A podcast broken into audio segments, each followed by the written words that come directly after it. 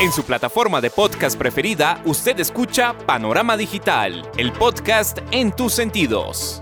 Análisis y opinión de los temas coyunturales de nuestra sociedad, en donde el periodismo está al servicio de la verdad. En su dispositivo de pantalla hay un escenario para la construcción de opinión pública con las voces de los protagonistas. A sus oídos llega Andrés Barrios Rubio, una voz con imagen y credibilidad. Panorama Digital, el podcast en tus sentidos. Señoras y señores, ¿qué tal? Reciban un saludo muy cordial. Acá estamos nuevamente cumpliendo nuestra cita de todos los viernes en su dispositivo de pantalla a través de las plataformas de Anchor, Spotify, Apple, Podimo, Amazon y demás escenarios en donde llevamos el podcast a sus sentidos. Punto de encuentro, análisis y opinión en donde el periodismo está al servicio de la verdad con los temas coyunturales de Colombia y el mundo en este su podcast Panorama Digital. Bienvenidos. Panorama Digital, el podcast en tus sentidos. Desde el desayuno se sabe cómo será el resto del gobierno. Propuesta del pacto histórico en manos de Gustavo Francisco Petrurrego siembra incertidumbre en el mercado y está acompañado de más desaciertos que logró en sus primeros 100 días. Inapropiada conformación del gabinete se agudiza con las contradicciones y errores de comunicación de la administración con el colectivo social. Pésimas compañías en el escenario internacional siembran las dudas de lo que será ese giro a la izquierda progresista que tiene pésimos antecedentes en Argentina, Venezuela y Nicaragua, camino al abismo al que se transita de la mano de Chile y Perú, que ya viven las consecuencias de una pésima elección en las urnas a consecuencia del inconformismo social que fue llevado a la calle previo a la pandemia. El que se oye en su plataforma de podcast es Andrés Barris Rubio con Panorama Digital, el podcast en tus sentidos. Panorama Digital, el podcast en tus sentidos. Primera estación de su presidente al frente del gobierno llega acompañada de miles de sinsabores y pocos logros o aciertos. Balance llama a transformaciones tácticas. Pacto histórico por Colombia tiene en su haber la inexperiencia propia de los primeros días conformando gobierno, entorno que denota que con improvisación difícilmente se hará frente a una inflación que ya está desbordada, un dólar inestable que enciende las alarmas, masacres y asesinatos de líderes sociales que prometió proteger, pérdida del valor accionario de entes estatales y la salida de capitales que ya ahonda la crisis económica que se vislumbra en la nación. La realidad social se interpreta con las voces que son noticia. Panorama Digital, el podcast en tus sentidos. Tormenta social que se teje alrededor de los temas coyunturales que están sobre la mesa desvía la atención sobre la desaceleración de la economía colombiana y deja en un segundo plano la incertidumbre que generan las erráticas políticas de su mandatario, que van desvalorizando los activos más importantes del país. Promesa de vivir sabrosito se diluye en el egocentrismo de Petrurrego, que naufraga en el continuismo de las tradicionales castas políticas, culto enmermelado con importantes puestos a cambio de favores recibidos en el legislativo para aprobar las reformas tramitadas. El senador Ernesto Macías aseguró en Caracol Radio que al igual que muchos colombianos, no encuentra nada, absolutamente nada bueno en el gobierno Petrurrego. Cuando me preguntan por lo bueno y lo malo de los primeros meses del gobierno Petro, sinceramente no encuentro lo bueno. Primero, con el fin de buscar gobernabilidad, Petro se alió con los peores politiqueros del país, aquellos a quien antes acusaba y señalaba de corruptos y otras cosas. Segundo, se rodeó de un gabinete de inexpertos y de activistas que crearon el caos, especialmente en la economía del país. Tercero, este se ha convertido en el gobierno de los anuncios, la gran mayoría improvisados y dañinos, pero de ejecuciones nada, solo anuncios. Cuarto, Petro denunciaba la violación de los derechos humanos en Colombia y se fue para Caracas a darle el abrazo al dictador acusado precisamente por las Naciones Unidas de violar los derechos humanos. Quinto, hizo aprobar una reforma tributaria innecesaria y que golpeará el empleo, frenará la reactivación y aumentará la pobreza en el país. Sexto, nos anuncian otro desastre porque pretenden cambiar o acabar el sistema de salud que funciona bien, con defectos, pero funciona. Séptimo, con el rótulo de la paz total, pretenden indultar a todos los criminales, de todos los pelambres.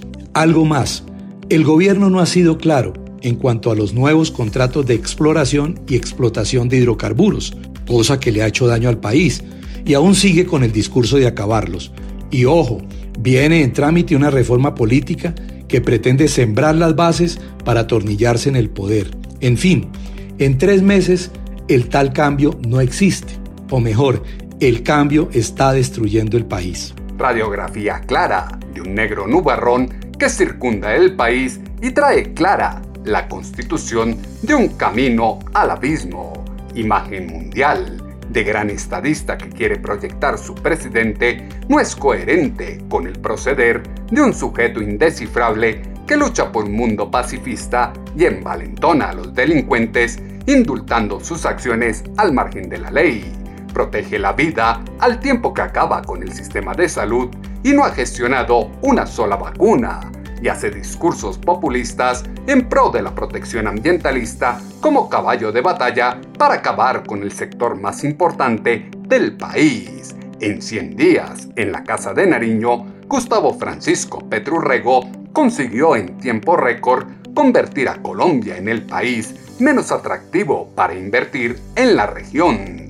Discrepancia entre el discurso de campaña y las acciones como su mandatario conlleva una brecha gigantesca entre los beneficios que se otorgan a las clases políticas y otras personalidades, en contraste con la ausencia de justicia y equidad social que se prometió a quienes se rotularon como los nadies. Nadie esperaba nada de Petro, pero sus primeros 100 días han sido peor de lo que cualquiera se imagina, fue lo que dijo en Caracol Radio la senadora María Fernanda Cabal. Los 100 días de Gustavo Petro han sido peores de lo esperado. Primero, porque creo que está mucho más alucinado de lo que creíamos. Yo compartí con él cuatro años comisión primera y aunque uno se acostumbra a que construya realidades paralelas, como lo hacen todos los izquierdópatas, jamás llegué a pensar que se trajera toda esta basura ideológica para gobernar un país muy frágil todavía institucionalmente, con unas variables muy peligrosas como el narcotráfico eh, y en general la ilegalidad, la delincuencia, y que pretendiera a través de su inspiración mesiánica vendernos humo, vendernos que el mundo se va a acabar y que si no es por él y seguramente por su ministra de Minas, que van a lograr a través de acabar con la empresa más importante de todos los colombianos que es Ecopetrol, destruyendo su capacidad de generar riqueza que sirve para los más pobres, eh, así salvaremos el mundo. Cuando uno encuentra que este es el nivel de enfermedad que tienen quienes nos gobiernan, pues se da cuenta que Colombia va camino hacia el precipicio. Camino al precipicio. Está andando aceleradamente Colombia con una ideología progresista que se sustenta en la mitomanía de Petrurrego. Presencia tardía de Gustavo Francisco Petrurrego en reuniones y demás temas de la agenda nacional devela que su presidente está actuando con soberbia, alimentado por sus odios, inyecta incertidumbre al exaltar cada actuación que es guiada por esos intereses políticos que tanto atentan contra la democracia ejercicio del poder que va de tumbo en tumbo como cohete sin rumbo, es el que destruye el valor del peso y los sectores productivos del país, biosfera circunstancial que necesita de acciones rápidas y acertadas para hacer frente a la crisis, con la paz total. No puede haber una licencia para delinquir de forma permanente como ahora se propone, fue lo que exaltó en Caracol Radio el exministro de Vivienda, Luis Felipe Nao. Yo creo que claro que hay cosas buenas y hay cosas negativas. Dentro de las buenas, la paz total, haciendo la salvedad que no puede haber paz con personas que ya defraudaron los procesos. No puede haber una licencia para delinquir permanente. Creo que es muy bueno lo de Venezuela, poder reabrir esas fronteras, poder que los venezolanos y colombianos puedan tener trato consular, pero no podemos tampoco legitimar una dictadura, una dictadura que viola derechos humanos y persigue la oposición. Dentro de las cosas negativas es que yo siento que el presidente a veces es más activista que gobernante. Y es activista porque pretender acabar con el petróleo, pretender no explotar nuestro carbón, pues nada más genera malos mensajes a la economía. Una economía que tiene una inflación del 12.2%, un crecimiento muy mediocre para el próximo año del 0.5%. No puede darse el lujo de no explotar eh, nuestras, nuestras riquezas minero-energéticas. Esos rublos son necesarios para invertir en salud, para invertir en educación, para tener mayor movilidad social. Creo que también es supremamente negativo los mensajes que se están dando en salud. Hoy todo el mundo sale a defender uno de los pilares más fundamentales de nuestra sociedad, que hemos mejorado la cobertura. Ojalá el presidente de la República deje de ser más activista, se vuelva mucho más estadista y lleve a este país a superar la pobreza y tener un país mucho más, más reconciliado al final de su mandato. Grave problema de Gustavo Francisco Rego es que no se da cuenta que ejerce el poder y no es un activista infundiendo odio. Más allá de ese odio que está al frente de la nariz de los colectivos petristas, se debe ver lo nefasto que resulta la metamorfosis que propone la izquierda colombiana sin siquiera tener un plan de transición, mar de contradicciones que impacta a sectores fundamentales acompañada de la nula articulación del gabinete, hechos que demuestran que Colombia va sin acciones concretas con rumbo fijo al caos, caída libre al fracaso, delinea la decepción que ya se ve en el rostro de los electores, el temor inversionista ante una inseguridad en crecimiento, figuras políticas afines a la izquierda desconectadas, ministros desentendidos y los subsidios y apoyos prometidos en campaña embolatados. En Semana en Vivo, el senador Gustavo Bolívar dejó entrever que tiene claro lo que se debe mejorar en los próximos días del gobierno para cambiar la percepción que ahora existe. Una cosa que se acaba de mejorar es que ya tengamos un vocero, porque los ministros hablaban cosas, yo hablaba otra, Petro decía otra, los congresistas otra, bueno. Digamos, ya hay un vocero oficial que lo designaron en Alfonso Prado. Eso había que mejorar, porque eso fue lo que produjo un poco de desinformación culpa nuestra y, que introdujo un poco de nerviosismo en los mercados, porque la ministra decía una cosa, el presidente decía otra, yo salía a explicar otra. Entonces, eh, ya hay un vocero. Digamos, cuando haya temas importantes, hay, eh, el vocero es el, la voz oficial del gobierno y él es el que va a hacer los anuncios. Eso ya se mejoró y, y habría que mejorarlo. Las comunicaciones también, yo creo que hay que mejorarlas desde el punto de vista de la pedagogía, porque muchas veces el gobierno o, su equipo comunicadores se, se, ciñen a dar la información, pero hay veces hay informaciones que necesitan pedagogía. Por ejemplo, en el tema de los hidrocarburos, hay mucha desinformación y uno esa papaya la aprovecha la oposición para tergiversar. Yo, por ejemplo, que no se iba a explotar más. Entonces confundían explotar con explorar. Era salir a decir, mire, los, los bloques que se entregaron para exploración, incluso en el último mes de Duque, ahí no recuerdo la cifra, ya me la van a pasar. Hay una cantidad de bloques que se entregaron. Esos bloques tienen 25 o 30 años para explorar. De hecho, el presidente puede hacer un anuncio hoy o mañana muy importante de unos hallazgos en Córdoba sobre gas. Es, es de bloques que vienen explorando de tiempo atrás. Es decir, con, la, con, con cerrar la posibilidad de explorar más, no se está cerrando la posibilidad de explotar. Por ejemplo, si mañana un bloque encuentra petróleo, de esos cientos de bloques que hay adjudicados hoy, ese, esa persona puede explotar ese, ese, esa, eh, ese pozo hasta que se seque. Eso puede pasar 20 años, 10 años, depende de las reservas que tenga. Lo mismo con el gas, lo mismo con el carbón. Entonces faltaba alguien que saliera y dijera, mira, un momentico, no, no estamos acabando con los hidrocarburos. Incluso el tiempo que le dio Duque a esos, a esos bloques que adjudicó al final, que son de 25 a 30 años, sobrepasan la meta de 2050, que es cuando ya el mundo, con el Acuerdo de París, que firmó Colombia también, ya no tiene que tener hidrocarburos. Entonces, vamos, tenemos hasta para más allá, pero nadie sabe explicar eso con la paciencia, con la pedagogía que se necesita. Eso fue lo, por ejemplo, en eso fallamos mucho. Construcción de una narrativa unificada y coherente es en lo que más se ha fallado en este gobierno del cambio. Espiral de riesgo que se agudiza.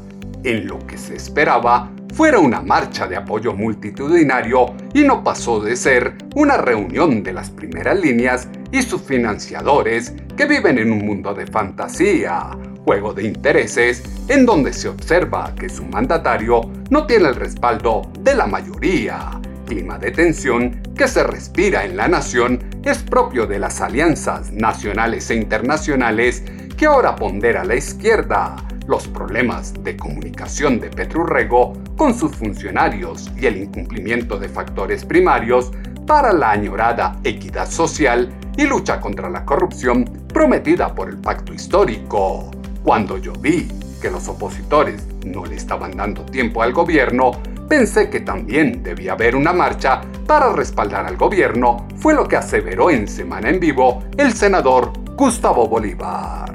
Exactamente, fue por eso. Cuando yo vi que los opositores no le estaban dando tiempo al gobierno de hablar, de hacer sus propuestas, de asentarse siquiera, ya creo que al, primer mes ya hubo una marcha, pues pensé que también debía haber una para respaldar la obra de gobierno y las reformas que estamos impulsando en el Congreso. Entonces sí me preocupó que los dejáramos marchar solos sin que no tuvieran una respuesta también de las personas que estamos de acuerdo. Y, pero, lo más, lo que más me impulsó fue que eh, después de esa primera marcha ya convocaron otra para el 29 de octubre y otra para el 22 de octubre. Entonces dije, esta gente está marchando por lo menos dos veces al mes con todo su derecho. Se respeta mucho el derecho a la protesta. Pero si nosotros no hacemos una para también mostrar que hay un grupo de personas muy grande en Colombia que respaldamos al gobierno y sus y sus propuestas, pues puede quedar en el aire la sensación de que la oposición o de que el país está oponiéndose a todas las reformas que está haciendo el presidente Petro y, y, eso no es verdad. O sea, si hay un sector muy grande que apoya las reformas, entonces dijimos, bueno, salgamos los que apoyamos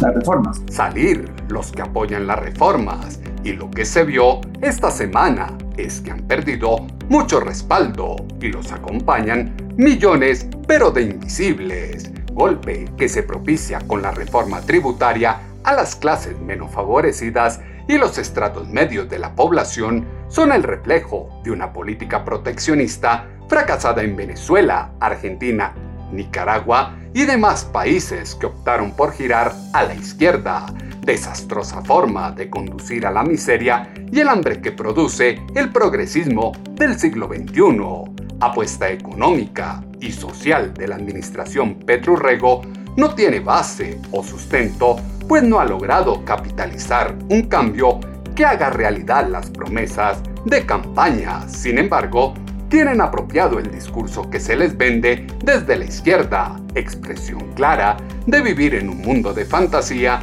como se escuchó en Semana en Vivo en la voz del sindicalista Javier Oviedo. Eh, veo más cosas buenas en 100 días, restablecimiento de relaciones con Venezuela, eh, la paz total, abierta al diálogo con grupos, todas clases, al margen de la ley, una reforma tributaria progresiva, el manejo que está dando ahorita con la SAE, la Sociedad de Activos Especiales, en el cual eh, se va a tomar esos bienes para, primero, establecer un inventario que no había. Eh, lo de la reforma agraria, la jurisdicción especial de agrarias, en el tema de medicina legal, un proyecto en el cual radicamos el proyecto 185 del 2022, que tiene como fin la autonomía e independencia del Instituto Nacional de Medicina Legal, soporte a la Administración de Justicia, la independencia de la Fiscalía General de la Nación. Mucha palabrería, pero nada en concreto y que aporte a la proyección del país para salir de un entorno de crisis aplicación de la carga contributiva que tendrá el pueblo colombiano acabará con el escaso apoyo que tuvo la Marcha de los Invisibles este 15 de noviembre. Pluralidad y libertad de conciencia que dice tener el progresismo sucumbe en la dicotomía de creer ciegamente en la ideología o reaccionar ante la improvisación y la falta de seriedad en las declaraciones del icono de la izquierda colombiana. Carente estrategia de comunicación de la administración Petrurrego conlleva a que cada día se pierda la esperanza ante el decrecimiento económico de la nación.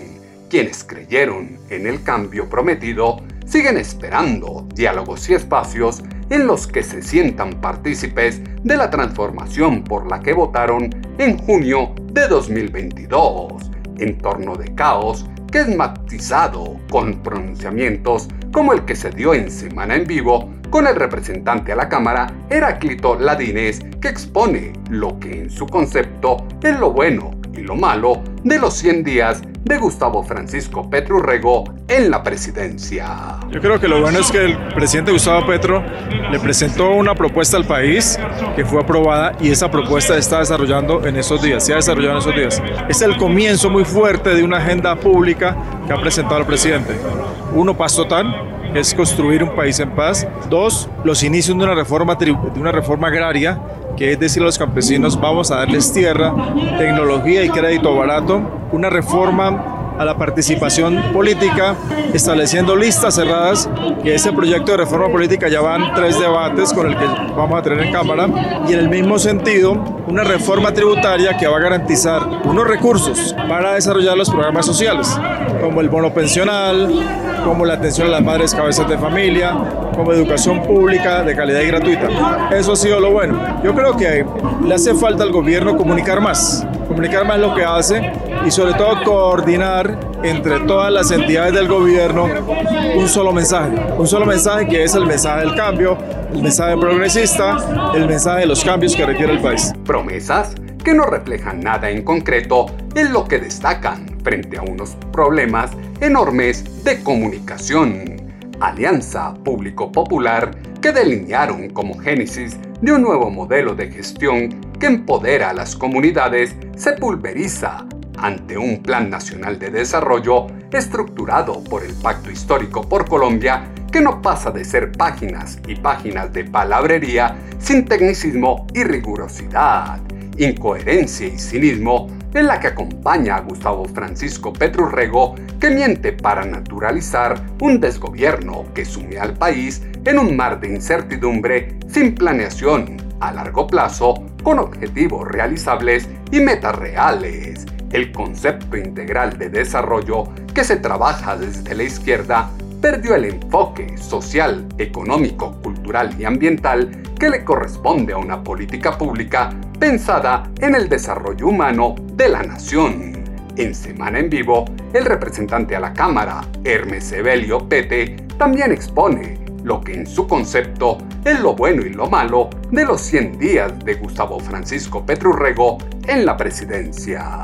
Bueno, creo que ha sido muy significativo el avance que ha tenido Gustavo Petro en la coherencia que ha manejado desde la propuesta de gobierno hasta hoy. Hasta hoy vemos un avance muy positivo, inclusive en la encuesta, con un 60% de favorabilidad indica que el camino va bien, porque solo apoyó el 50% más 50.2% de los colombianos, pero hay una favorabilidad de imagen del 62% y en las diferentes iniciativas hoy, regresar la tierra a los campesinos, hoy, reivindicar los derechos de los más favorecidos, hoy, revisar ese tema del programa social hacia las mujeres cabeza de familia, o esta reforma tributaria que acaba de pasar frente al que tiene más de más. No quiere decir que solamente van a poner ellos, todos los colombianos aquí pagamos impuestos. La paz total que tanto anhelamos los colombianos, más nosotros que venimos del campo en donde todos los días tenemos que enfrentar las muertes, las amenazas, los desplazamientos, la reclutación forzada, los secuestros, que no ha sido fácil para nosotros. Hoy anhelamos y respaldamos plenamente al gobierno Petro. Ahora, frente a las falencias que vienen presentando en algunos ministerios, en donde la mentalidad de no lo colectivo, en donde la mentalidad que tienen algunos ministerios, en donde vienen acostumbrados a decir cúmplase, comuníquese y cúmplase, hoy les decimos que hoy el pueblo sigue en marcha y en cualquier momento saldremos también a exigir si no avanzan con el cambio estructural prometido hacia el país. Sabemos que no es fácil, comprendemos también que en 100 días no se va a cambiar todo. En 100 días no se cambia todo pero se debería dar luces de un camino, deuda grave del gobierno del cambio que genera más incertidumbre. Colombia no puede apostar por hacer política a punta de subsidios. Es momento de empezar a generar el desarrollo en la urbe y el campo, propiciando un ecosistema de educación, emprendimiento e inversión. La generación de riqueza parte de la iniciativa particular. Un subsidio no saca de la pobreza a nadie. Integrantes de la administración Petrurrego y sus seguidores deben dejar de echarle la culpa a los demás y comprender que es necesario ser autocríticos y entender que sin distingos de ideologías es responsabilidad de todos los integrantes del colectivo social el aportar a construir un mundo mejor. Su presidente, Gustavo Francisco Petrurrego, propone revivir mataderos municipales por el alto costo de la carne, una nueva salida avivando la guerra de clases sin sustento. Se ha llegado a ese punto porque el INVIMA acabó con la figura del matadero municipal. Hay que dar vuelta atrás. Hoy se ha elevado el precio interno de la carne, no porque cueste más, sino porque la han equiparado al precio internacional de la carne que le pagan al exportador de ganado en pie. Y el producto de eso es hambre en Colombia, es una especulación y se produce porque hay un monopolio, más exactamente un oligopolio en la transformación del ganado en carne para la venta al público y esto se elimina si se democratiza. Retroceso de años en el que se propone volver a mataderos que tenían serios problemas con la salubridad de la carne. El potenciar la creación de empresas dará señales de estabilidad, por ello, es clave que desde el gobierno se brinde un equilibrio que garantice seguridad, señales de una economía saludable que no ahoga con impuestos a los inversionistas y crea escenarios de innovación respetando el planeta y la vida en todas sus expresiones. Andrés Barrios Rubio está a un clic de distancia con Panorama Digital, el podcast en tus sentidos.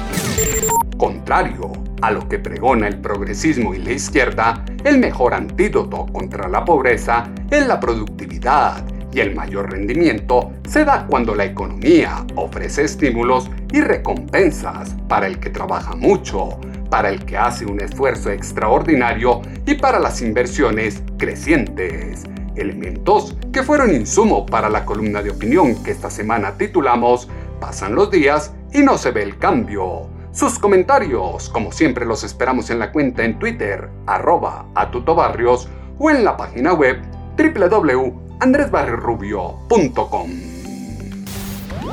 El panorama digital se amplía en www.andresbarriosrubio.com. El trabajo digno, la iniciativa y la competencia transforman y recuperan la confianza Atrapar la economía en la ideología política no permite enfocar las acciones en índices de desarrollo social.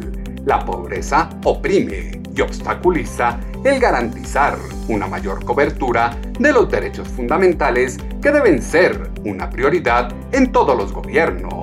Reto para los próximos días de su presidente será demostrar que entregará el poder en cuatro años, como lo establece la Constitución y el permitir una estabilidad que no se vea atomizada por una reforma a la salud y el marco laboral, gestión del cambio que con pragmatismo no terminará por agudizar el profundo desequilibrio social que agita la lucha de clases que quiere excitar el pacto histórico. Las plataformas de podcast tienen su panorama digital con Andrés Barrios Rubio. En ocho días volveremos a tener una cita, ustedes y nosotros, acá en su dispositivo de pantalla, a través de las plataformas de Anchor, Spotify, Apple, Podimo, Amazon y demás escenarios en donde llevamos el podcast a sus sentidos.